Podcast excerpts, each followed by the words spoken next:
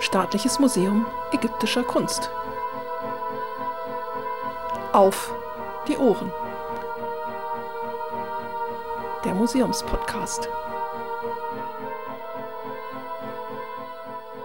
Herzlich willkommen zum Podcast des Ägyptischen Museums München. In dieser kleinen Reihe, die regelmäßig erscheint, geben wir Ihnen einen Einblick hinter die Kulissen. Wir stellen Ihnen Projekte vor und berichten, was man denn eigentlich so in einem Museum macht. Wir, das sind Roxane Bicker, Museumspädagogik und Arnold Schlüter, stellvertretender Direktor des Museums. In dieser Folge werfen wir einen Blick in die Dauerausstellung des Museums und stellen Ihnen das Konzept dahinter vor. Staatliches Museum ägyptischer Kunst. So ist der offizielle Name des Museums und dieser Name weist ja bereits auf unseren Sammlungsschwerpunkt hin. Wir verstehen uns als ein Kunstmuseum. Das geht zurück im Wesentlichen auf die Ankäufe bereits Ludwig I. Wir hatten ja in einer unserer letzten Podcast-Folgen bereits über unsere Sammlungsgeschichte gesprochen. Äh, Ludwig I. wollte das außergewöhnlich Schöne sammeln. Er suchte das einmalige emotionale Erlebnis in der Auseinandersetzung mit der Kunst und war eben tatsächlich an Skulptur, an den Statuen interessiert und dort eben immer nur an der allerbesten Qualität. Und das äh, hat den Grundstein für unsere Sammlung gesetzt. Wir verfügen also tatsächlich in weiten Beständen unseres Museums über ganz hervorragende Objekte in diesem Bereich, dafür aber in anderen Bereichen über etwas weniger. Also wir haben zum Beispiel keine ganz große Papyrussammlung. Genau, also auch so was das Alltagsleben anbetrifft und so, da haben wir halt etwas weniger dafür, umso mehr Kunst. Die ersten beiden Ausstellungssäle sind bei uns auch danach benannt, nach diesem Sammlungsschwerpunkt. Sie heißen Kunst und Form und Kunst und Zeit. Das war allerdings nicht immer so, denn die meisten ägyptischen Museen stellen in ihrer Ausstellung chronologisch aus. So ja auch wir früher in unserem alten Standort in der Residenz. Was war denn nun der ausschlaggebende Punkt, sich von dieser chronologischen Aufstellung zu verabschieden? Diese chronologische Aufstellung macht natürlich Sinn, wenn man sich einmal durch die ganze Geschichte Ägyptens bewegen möchte. Wir haben aber in diesen Ausstellungen festgestellt, dass es dem Publikum zunächst einmal schwer fällt, mit der ägyptischen Frühzeit zu beginnen. Das ist ein ganz spannendes Thema, auch schon mit ganz hervorragenden Kunstobjekten, mit hochinteressanten Keramikobjekten beispielsweise. Ähm, aber jemand, der sich noch nicht so intensiv mit dem alten Ägypten beschäftigt hat, findet sich da unter Umständen noch nicht so wirklich zurecht und kann das vielleicht auch gar nicht mhm. wertschätzen, äh, was da in der Frühzeit bereits im alten Ägypten passiert. Das heißt, man wird also einfach so ein bisschen ins kalte Wasser geworfen. Man wird so ein bisschen ins kalte Wasser geworfen und äh, es fehlt eben so ein bisschen die Einordnung, was das denn wirklich an Bedeutung hat, da in dieser, im, im fünften, vierten Jahrtausend vor Christus, wie es da mit der Kunst so losgeht. Ähm, auf der anderen Seite ist es dann aber so, ganz praktische Überlegung, der Besucher kommt in ein Museum, hat am Anfang noch die Muße, die Ruhe, die Zeit, verbringt die meiste Zeit mit den ersten Räumen und nach hinten raus nimmt dann vielleicht Zeit und Interesse ein wenig ab. Ähm, deswegen haben wir ganz klar gesagt, wir wollen das, äh, den Kern unseres, unseres Ausstellungskonzeptes, also die Kunst tatsächlich ganz zu Anfang in den ersten großen Räumen präsentieren. Äh, und an diese Räume schließen sich dann eben thematisch gegliederte Räume an, in denen es um den Jenseitsglauben geht, in, um die Religion, um die Bedeutung des Königs für das alte Ägypten und um andere Themen.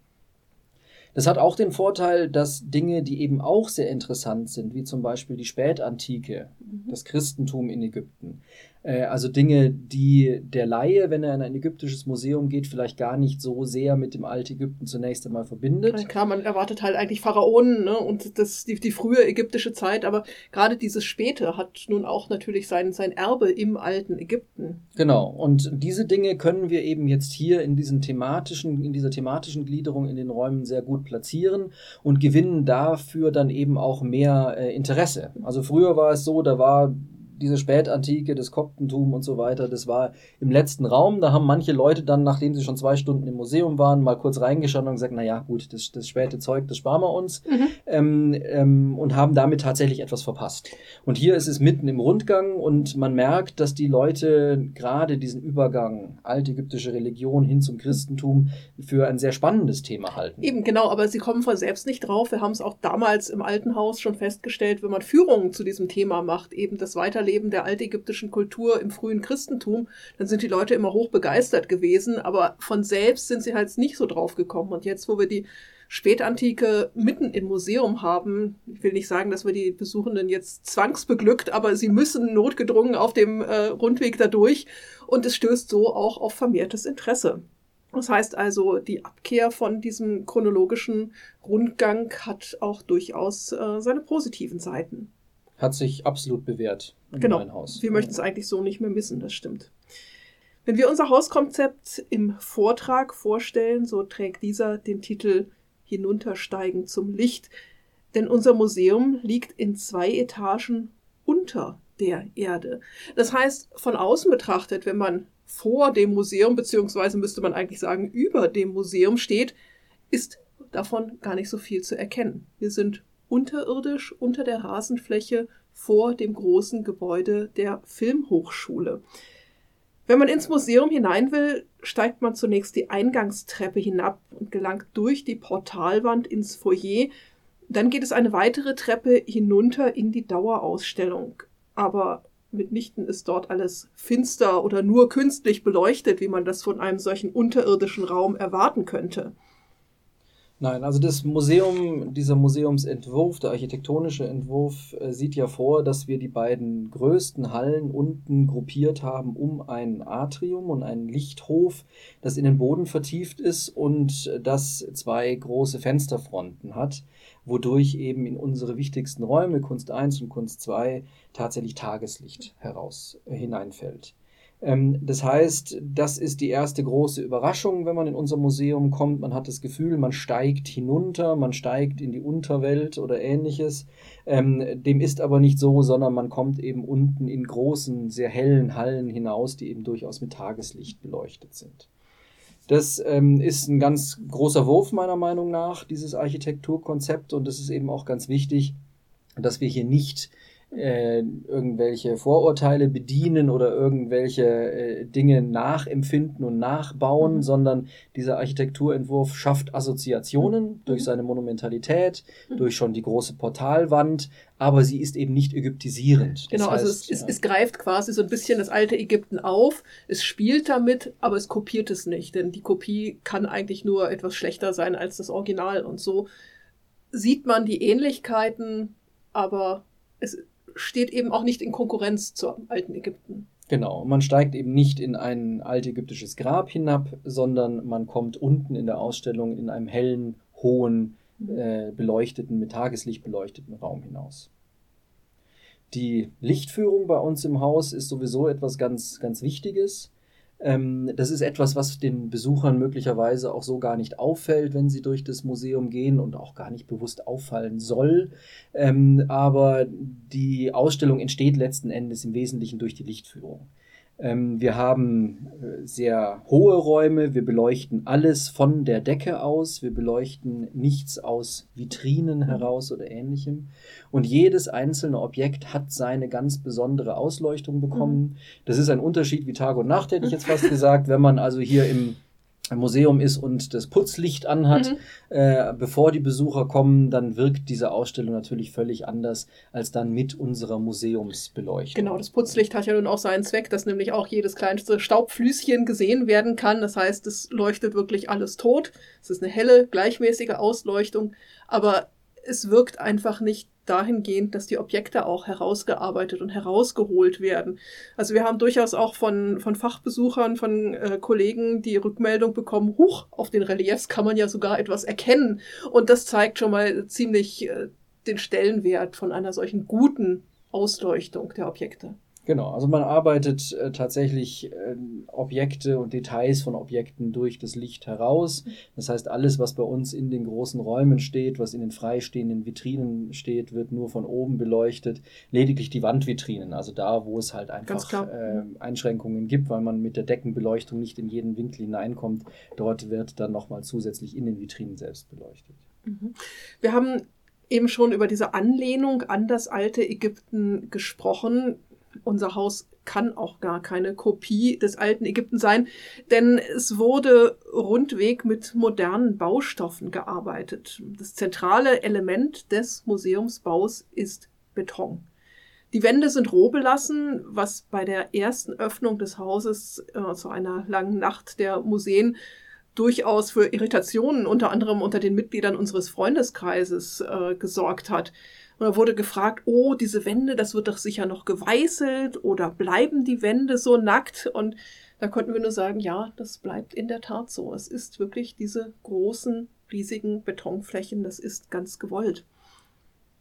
Ja, das war natürlich äh, vor allen Dingen im leeren Haus äh, für viele eine völlige Umgewöhnung. Wir mhm. kamen ja aus den historischen Räumen in der Residenz ähm, und wenn in den Räumen tatsächlich nichts steht, dann wirkt wirklich nur diese enorm große Betonarchitektur.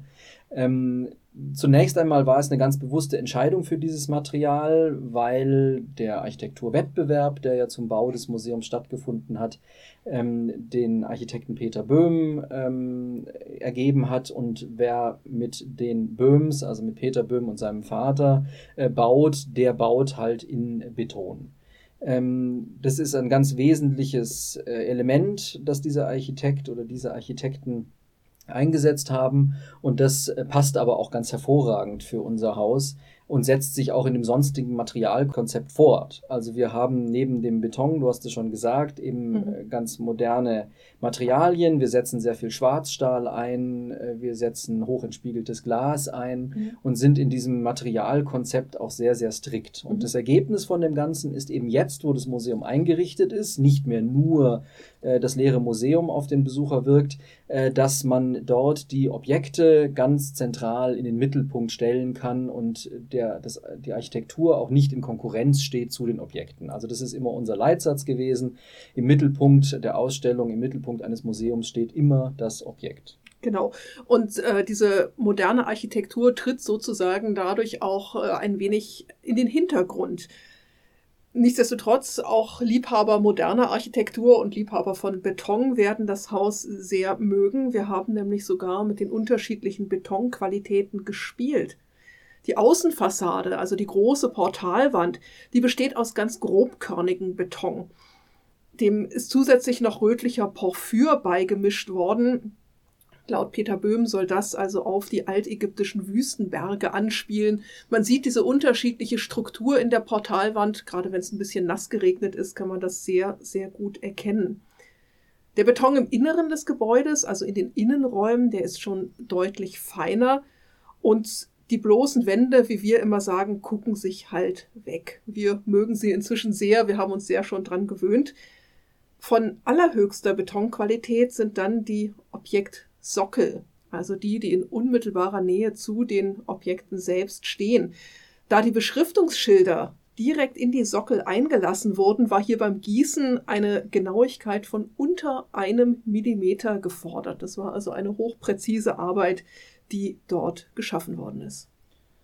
Und so setzt sich eben dieses Materialkonzept bis an die Objekte hin fort, ist ganz konsequent durchgezogen und ich glaube, dass das auch ein ganz entscheidender Faktor ist für das Wirken dieser Ausstellung, für das Gelingen dieser Ausstellung, dass es eben einige Grundprinzipien gibt, die wirklich bis zuletzt durchdacht worden sind und an die man sich auch strikt gehalten hat. Dazu gehört natürlich nicht nur das, was man umgesetzt hat, sondern vielleicht auch das, was man eben bewusst nicht gemacht mhm. hat. Also wir haben und das war eine ganz, ganz wesentliche und wichtige Entscheidung ähm, von der ehemaligen Direktorin auch des Hauses von Dr. Silvia Schoske, ähm, die erklärenden Inhalte zu mhm. den Einzelobjekten äh, auf ganz wesentliche Dinge reduziert und alles, was nicht im Raum selber in Form von Raumtexten oder Vitrinentexten vorkommt äh, oder Objektbeschriftungen, auf die digitalen Medien mhm. ähm, geschoben. Das heißt also, man kriegt alle Informationen, die man haben möchte. Man kann sich stundenlang in unserem Museum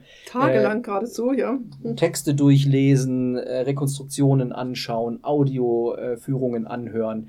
Ähm, all das gibt es, aber es ist eben aus dem Museum herausgenommen und die Objekte werden nicht beeinflusst durch Rekonstruktionszeichnungen, bunte Bilder an den Wänden, Textwüsten an mhm. den Vitrinen, sondern man kann dieses Museum eben als ein Kunstmuseum ähm, genießen, ohne dabei aber auf die nötigen Erklärungen zu verzichten. Genau, denn im Mittelpunkt steht immer das Objekt und nicht das Foto oder die Beschriftung oder die Rekonstruktion. Gehen wir noch einmal zurück zum großen Ganzen. Wir haben nun unsere einzelnen thematischen Räume, 14 Stück an der Zahl, die allerdings nicht hintereinander angeordnet sind. Das heißt also, man geht zwar von einem Raum zum nächsten, aber nicht linear durch das Museum hindurch. Und die Räume sind auch gar nicht wirklich voneinander abgetrennt. Ja, die einzelnen Räume sind äh, offen. Wir äh, folgen natürlich schon einer gewissen Leitlinie durch das Museum, aber wer sich auskennt, äh, da hast du ganz recht, der kann natürlich in jeden Raum des Museums springen. Also man muss nicht von Raum 1 bis Raum 13 ähm, zwingend alles ablaufen, wenn man in den letzten Raum will, sondern man kann jeden Raum in verschiedene Richtungen verlassen. Man kann abkürzen, man kennt das bei Ikea, ne? wenn man nicht durch die ganze Ausstellung hindurch will, dann kann man eine Tür nehmen, also bei uns vielleicht nicht gerade die Tür, sondern einen Durchschlupf und kommt dann direkt zu dem gewünschten Raum hin, ja. Also das hat ja auch ganz praktische Überlegungen. Also wenn mhm. äh, eine Schulklassenführung hier im Hause stattfindet und man hat ein bestimmtes Thema gebucht, mhm. äh, das sich eben in einem thematischen Raum befindet, äh, dann möchte man da eben auf kurzem Wege hin und muss nicht mit der ganzen Klasse durchs ganze Museum rennen. Das genau. ist so die rein praktische Geschichte. Auf der anderen Seite ähm, hat auch das natürlich etwas mit der Konzeption des äh, Museums als architektonischem Körper zu tun. Ähm, das ist eben ein Grundprinzip, dass man Ausblicke erhält, äh, selbst wenn man alle 13 Räume der Reihe nach abläuft. Man kann immer wieder vorausblicken, man sieht, wo man später noch hinkommen wird. Man kann von bestimmten Stellen aus auch zurückblicken, kriegt in Erinnerung gerufen, wo war ich schon, was habe ich schon gesehen. Ähm, es macht neugierig, ähm, man, man sieht, dass man tatsächlich in alle möglichen Richtungen auskommt. Ähm, das ist also ein ganz äh, interessantes architektonisches Konzept, führt allerdings natürlich auch ein wenig dazu, dass wenn man zum ersten Mal im Haus ist, man auch sich verlaufen könnte. Also es hat, macht an manchen Stellen einen etwas labyrinthischen Eindruck, aber genau deswegen gibt es zum Beispiel eine physisch vorhandene Bodenleitlinie, die ist in der Ausstellung mhm. aufgesetzt mhm. auf den Fußboden. Ähm, und wenn man dieser Leitlinie folgt, kommt man eben von Raum 1 bis Raum 13 durch das ganze Haus, braucht sich keine Sorgen machen, dass man irgendetwas verpasst und kommt auch zuverlässig am hinteren Ende wieder raus. Genau, und damit man sich nicht verläuft, sind dort sogar auch kleine Pfeile eingelassen, die die Laufrichtung angeben. Also, dass man wirklich sich nicht im Labyrinth des Museums verirren kann. Und aufgesetzt ist sie auch noch, weil wir denken ja tatsächlich in allen Details vom mhm. Bau bis hin zu unserem Angebot mhm. auch an Inklusion, an Barrierefreiheit. Mhm. Und äh, an dieser aufgesetzten Leitlinie können sich beispielsweise auch Sehbehinderte orientieren. Genau, die ist also mit einem Taststock durchaus zu ertasten und wir haben da auch schon entsprechendes äh, Feedback zu bekommen. Äh, kleines Detail am Rande. In der Tat geht diese Leitlinie auf eine Ausstellung zurück, die wir 2007 noch im alten Haus hatten, die sich auch an Menschen mit Sehbeeinträchtigungen gerichtet hat. Dort hatten wir eine solche Leitlinie, die durch die Ausstellung geführt hat, die aus einfachen Leisten aus dem Baumarkt auf den Boden aufgeklebt war. Aber schon damals haben wir so eine gute Erfahrung damit gemacht, dass wir das jetzt auch als Dauereinrichtung ins neue Haus mit aufgenommen haben. Wir hatten schon über die Lichtverhältnisse gesprochen. Du hast also diese ganze Lichtführung ja schon vorgestellt. Je weiter man in das Museum hineingeht, desto dunkler wird das. Und nicht nur das, ab einem bestimmten Punkt verändert sich auch die Raumhöhe. Die Raumhöhe verändert sich von sehr hohen, fast sechseinhalb Meter hohen äh, Hallen hin zu niedrigeren Räumen, die natürlich immer noch recht großzügig sind, aber das ist doch auffällig. Das hat aber vor allen Dingen bauliche äh, Gründe, denn über den niedrigen Räumen liegt die große Eingangstreppe und die Portalwand und das Foyer. Ähm, also das ist dieses äh, zweite Level, das wir eben haben in unserer Ausstellung. Das heißt, es gibt eine ganze Reihe von Räumen, äh, die dann eben deutlich niedriger äh, gebaut sind und die tatsächlich dann auch nur noch von künstlicher Beleuchtung erhellt werden. Genau, also man kommt vom Tageslicht zu Mischräumen zu dann den kleinen, ganz dunklen Räumen. Es ist also wirklich eine, eine Atmosphäre, mit der dort auch ein wenig gespielt wird. Und wir haben in dieser Gestaltung nun doch wieder eine Reminiszenz an das alte Ägypten.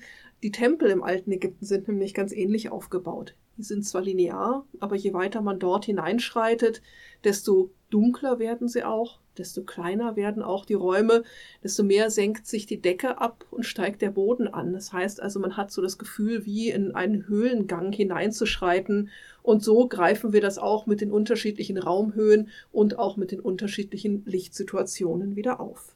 Ja, wobei das immer Assoziationen sind ans alte Ägypten, aber eben ganz wichtig ist, man darf da auch nicht zu viel äh, rein interpretieren. Ähm, also das hat äh, auch das Museum und das, das, äh, der architektonische Körper so gar nicht notwendig, da ein, ein Vorbilder zu haben. Das ist in sich ein sehr, sehr stimmiger Bau, ein ganz wunderbares Museum, wie wir finden. Äh, und wie gesagt, über diese Art der Architektur werden bestimmte Assoziationen gerufen, aber es ist eben äh, dann doch kein Nachbauen altägyptischer Architektur. Nee, im Gegenteil. Aber wir haben trotzdem diese Anspielung auf die religiösen Bauten. Die finden sich nämlich auch schon im ersten Teil in den beiden großen Hallen des Museums.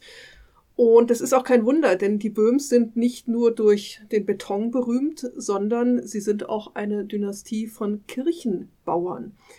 Die zwei großen Skulpturenhallen, in deren Mitte der Lichthof, das Atrium liegt, dann haben wir die zwei Reihen von dreikantigen Pfeilern, die das Atrium und die Ausstellungsräume voneinander trennen. Und in der ganzen Bauart erinnert dieser erste Teil des Museums mit diesen drei Schiffen an einen Kirchenbau. Und oftmals werden Museen ja auch als die Kathedralen der Moderne bezeichnet. Es sind keine Kopien. Es sind alles nur Anlehnungen, die wir dort haben, die ein jeder auch für sich selbst interpretieren möchte. Und es ist in der Tat so, dass wir durch diesen spektakulären Bau nicht nur die Museumsliebhaber anziehen, nicht nur die Fans von Altägypten, sondern eben auch die Leute, denen die Architektur am Herzen liegt. Die Wegleitung im Museum funktioniert nun nicht nur über die Leitlinie auf dem Boden mit ihren Pfeilen, sondern auch durch die Ausstellungsobjekte selbst. Es gibt ähm, bestimmte Objekte, die ganz bewusst als Blickpunkte gesetzt sind. Also es gibt zentrale Objekte, die äh, auch thematisch mit dem jeweiligen Raum natürlich verknüpft sind und die eigentlich fast automatisch den Besucher mit Blicken zunächst und dann aber auch von seiner Orientierung, von seiner Laufrichtung her in eine bestimmte Richtung ziehen sollen. Das heißt, es sind äh, Objekte wie in Kunst 1 der große Wasserspeier, der Löwenkopf äh, am Ende des Raumes. Das sind Paulchen, Objekte, wir nennen ihn immer liebevoll Paulchen. Genau, unser Paulchen, auf den man äh, zuläuft. Das sind aber auch andere Objekte. Es ist die Figur von Ramses im Raum Pharao. Es ist die Goldmaske, eigentlich Oberteil eines Sargdeckels, der Saatchi Huti im Raum Jenseits. Es ist der Silberfalk in Religion. Also es sind ganz zentrale Objekte, äh, die den Besucher jetzt hätte ich fast gesagt, magisch anziehen und in eine Richtung lenken. Ähm, also wenn man äh, seiner, seinem Interesse folgt, seinem Blick schweifen lässt, wird man eigentlich automatisch in eine gewisse Richtung gezogen. Genau, es weckt, es weckt halt immer so eine Neugier auch nach dem Motto, oh, da hinten sehe ich was Spannendes, was ist denn das? Und so folgt man also dem, von einem Objekt zum nächsten und läuft ganz automatisch in die richtige Richtung auch durch die Museumsräume hindurch.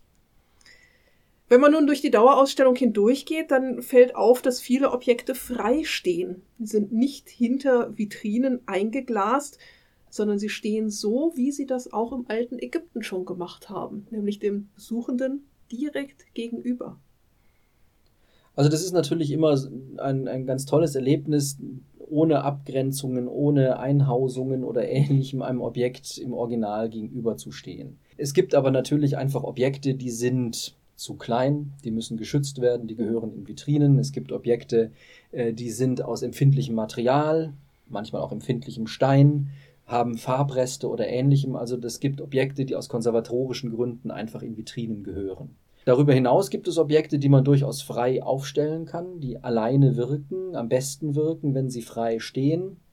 Und dann gibt es Objekte, die durch eine Vitrine sogar noch gewinnen. Also die müssten nicht zwingend aus konservatorischen Gründen oder Diebstahlschutzgründen in eine Vitrine, aber sie bekommen durch eine Vitrine, mhm. zumindest wenn die Vitrine so gebaut ist, wie wir das bei uns im Museum haben, einen eigenen äh, Raum mhm. gegeben und wachsen dadurch, gewinnen dadurch, dass sie in so einer Vitrine stehen. Das heißt, das ist also immer eine Entscheidung, die auch wieder ne, das Objekt im Mittelpunkt sieht, die also für jedes einzelne Objekt auch immer getroffen werden kann und auch muss. Man muss sich also wirklich vorher mit den eigenen Objekten genug auseinandergesetzt haben. Dass wir nun einen ganzen Teil von unseren Objekten frei aufgestellt haben, das hat Folgen gehabt, deren wir uns zunächst gar nicht bewusst waren. Es gibt durchaus äh, immer wieder Besucher, das ist sicherlich nicht die Mehrheit, aber es gibt sie, äh, die glauben, dass äh, Objekte, die in Vitrinen stehen, Originalobjekte sind mhm. und alles, was frei steht, Repliken sind. Mhm. Und damit werden wir konfrontiert. Ähm, das sind äh, zum Teil Leute, die unsere Dauerausstellung regulär besuchen. Das sind vielfach aber auch Leute, die bei Großereignissen, ich sag mal lange Nacht der Museen oder sowas, in die Museen kommen und die tatsächlich diese Frage stellen, ob denn die Objekte, die freistehen, alles Repliken sind und ob man die anfassen darf und ähnliche Dinge. Ähm, da ist also so ein bisschen ähm, das Verständnis dafür verschwommen, was ein Museum tatsächlich tut, nämlich Originalobjekte ausstellen. Und das hat mhm. möglicherweise aber auch etwas damit zu tun, was in den letzten Jahren immer wieder auch passiert ist, dass eben verschiedene Ausstellungen auch mit Repliken gearbeitet haben. Genau, die das halt fröhlich gemischt haben zwischen Original und Replik und es nicht immer ganz genau gekennzeichnet haben, was denn nun das Original und was die nachgemachte Replik ist. So ist es. Und damit ähm, müssen wir dann eben gerade bei solchen Großveranstaltungen, wo ja in einer Nacht manchmal äh, tausende Leute bei uns im Haus sind, auch wirklich umgehen müssen und was uns vor Herausforderungen stellt, was aber nicht wirklich zum Problem wird. Also das äh, kriegen wir in den Griff. Ja, manche Menschen haben da in der Tat eine etwas seltsame Vorstellung davon, was denn ein Museum ist. Bei eben solchen Großveranstaltungen, der langen Nacht der Museen, dem Internationalen Museumstag, werden wir manchmal auch gefragt, oh, Sie haben das also nur für heute Abend aufgebaut. Man sich das vorstellt, ein Museum mit äh, über 2000 Quadratmeter Grundfläche, mit mehreren Tausenden von Objekten. Na klar, wir bauen das nur für heute Abend auf. Also es lässt einen dann doch manchmal etwas hilflos äh, schmunzelnd zurück. Aber gehen wir nochmal zurück zum Anfassen der Objekte. Da fühlen sich nämlich leider auch manche Leute dazu verleitet, wenn ein Objekt frei steht, dann muss es ja nicht besonders geschützt werden und dann kann ich da ja drauf fassen. Das ist, stellt unsere Aufsichten auch äh, vor Probleme bei solchen Großveranstaltungen, weil sie nämlich immer wieder dahinterher sein müssen. Denn es ist natürlich nicht erlaubt, die Stücke anzufassen. Aber warum denn eigentlich nicht? Ich würde doch so gerne und die Finger äh, jucken geradezu schon, da endlich mal die Hand drauf zu legen. Also das Bedürfnis kann ich nachvollziehen und wir gehen darauf ja auch ein. Wir haben ja zum Beispiel einen Raum, in dem die ganzen Gesteinsmaterialien, die es im alten Ägypten so gegeben hat und aus denen die Objekte gemacht sind, auch wirklich zum Anfassen bereit liegen. Die Originale darf man natürlich nicht anfassen, weil man sie tatsächlich beschädigen kann. Jetzt muss man sagen, es gibt natürlich bei uns äh, Objekte, Steinskulpturen, die keine Farbreste mehr haben und aus Hartgestein bestehen. Äh, die gehen nicht sofort kaputt, wenn da mal jemand anfasst. Ähm, aber es äh, geht eben nicht um den einen, der da in 100 Jahren mal drauf fasst, sondern es geht halt darum, dass stetige Wiederholung äh, den Objekten schadet, äh, entweder Schmutz dort aufträgt, äh, oder durch den Handschweiß auf Dauer tatsächlich äh, schädigt oder tatsächlich durch wiederholtes äh, Anfassen wirklich einen Abrieb erzeugt, mhm. selbst bei Steinskulpturen. Wir mhm. haben ja einige solcher Objekte bei mhm. uns im Museum, die schon in der Antike immer mhm. wieder angefasst mhm. worden sind und wo man sehen kann, wie zum Beispiel Hieroglypheninschriften nach und nach wirklich abgegriffen worden sind. Mhm. Also das ist etwas, was natürlich jedem klar sein muss und was wir, gerade wenn wir mit äh, Schulklassen hier durchs Haus gehen, auch Kindern immer wieder beibringen, dass natürlich so eine Statue nicht durch eine leichte Berührung beim ersten Mal kaputt geht, aber es geht eben, wie gesagt, um das ständige Wiederholen. Und Grundsatz im Museum ist nun mal, es werden Originale nicht angefasst. Wenn man sie anfasst, so wie wir das natürlich machen müssen, wenn wir Statuen auch transportieren, dann immer grundsätzlich nur mit Handschuhen, um nämlich die Objekte auch entsprechend zu schützen angefasst werden, du hast es gerade schon erwähnt, darf bei uns im Haus nur in einem speziell dafür vorgesehenen Raum, das ist der Raum Ägypten, erfassen, der speziell für Menschen mit Seheinschränkungen konzipiert wurde, basiert eben auf dieser Ausstellung, die ich eben schon angesprochen hatte. Aber mit dem Thema der Barrierefreiheit und der Inklusion werden wir uns mal in einer eigenständigen Folge beschäftigen. Wobei das ein schöner Punkt ist, der sehr schön auch zeigt, dass eben Barrierefreiheit und Inklusion nicht ein Spezialangebot für kleine Gruppen ist, sondern genau. dass äh, genau das eben auch mhm. für alle interessant ist. Also auch derjenige, der eben sieht und keine Probleme mit dem Sehen hat, mhm. möchte halt so eine Gescheinsprobe halt mal ertasten genau. oder ein Relief genau, mal genau. ertasten. Das ja. ist eben das Schöne, das erlauben wir dann in dem Raum. Also da darf jeder, nicht nur der mit Seheinschränkungen, sondern jeder auch endlich mal die Objekte anfassen auch wenn es keine Originale sind, sondern hm, in dem Fall doch nur Repliken, aber Repliken unserer eigenen Objekte. Wenn wir gerade schon bei Objekten sind, das erste Objekt nun, das das Museumspublikum begrüßt, wenn man hinuntergestiegen ist, die große Freitreppe und hinuntergestiegen zum Licht, es ist eine nahezu lebensgroße Statue des Gottes Horus. Warum steht denn genau dieses Objekt dort unten am Fuß der Treppe und begrüßt die Leute. Ja, also das ist eine Statue, die da unten wunderbar passt aus vielerlei Gründen. Zum einen ist es ähm, eine Statue, die eine Mischgestalt darstellt, also etwas, was für jeden, der eine gewisse Vorstellung vom alten Ägypten hat, sofort präsent ist. Es ist diese Mischung aus Tier und Mensch. Also im ganz konkreten Fall ähm, mit dieser Zuweisung an Horus immer so ein bisschen äh, vorsichtig, aber wir haben auf jeden Fall einen Falkenkopf auf einem Menschenkörper. Das heißt, es ist mal ganz typisch für das alte Ägypten. Und darüber hinaus äh, hat diese Figur eben auch andere Eigenheiten, wie diese ganz typische ähm, altägyptische Darstellungsweise, diese Stand-Schreit-Haltung, also das vorgesetzte linke Bein, ähm, das eben auch Walk Like an Egyptian für jeden, mhm. der altägyptische Kunst nur mal von der Ferne gesehen hat, mhm. etwas ist, was er sofort wiedererkennt. Also wir holen den Besucher eigentlich da ab, wo er gerade steht. Wir zeigen ihm etwas, was wirklich ganz typisch für jeden erkennbar altägyptisch ist. Und gleichzeitig ist dieses Objekt auch von der Sammlungsgeschichte interessant und passt eben auch deswegen dahin. Es ist nämlich tatsächlich das erste Objekt, das damals Ludwig I. für München erworben hatte und nach München geholt hat.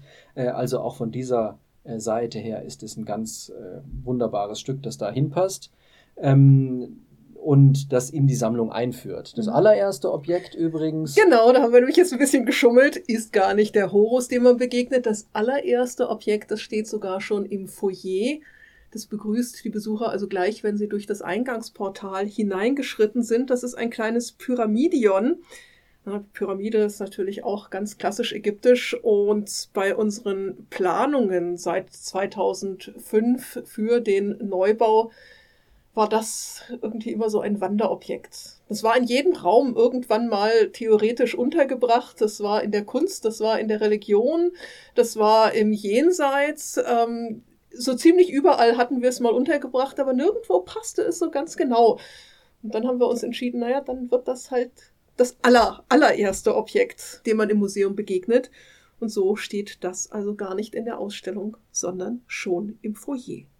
Dann sollten wir vielleicht noch sagen, was ein Pyramidion ist. Das ist vielleicht auch nicht so ganz klar. Also ein Pyramidion ist ja pyramidenförmiger. Eine kleine Pyramide. Mhm. Genau, und diente aber eben als Abschluss, als oberer Abschlussstein eines pyramidenförmigen Grabes. Mhm. Ähm, ist also im Prinzip eine kleine Pyramide, die aber gleichzeitig in unserem Fall auch mit Darstellung mhm. und Inschrift versehen mhm. ist. Also wir sehen dort auch im Relief den Verstorbenen, mhm. den ehemaligen Grabbesitzer, mhm. äh, aus dessen Pyramide oder von dessen Pyramide dieses kleine Pyramidion stammt und ist eben für uns mhm. im Foyer ein wunderbares Objekt jetzt genau. äh, und äh, schafft eben auch schon gleich diese Verbindung Altägypten für jedermann, der das Haus betritt. Ein bisschen Atmosphäre, genau.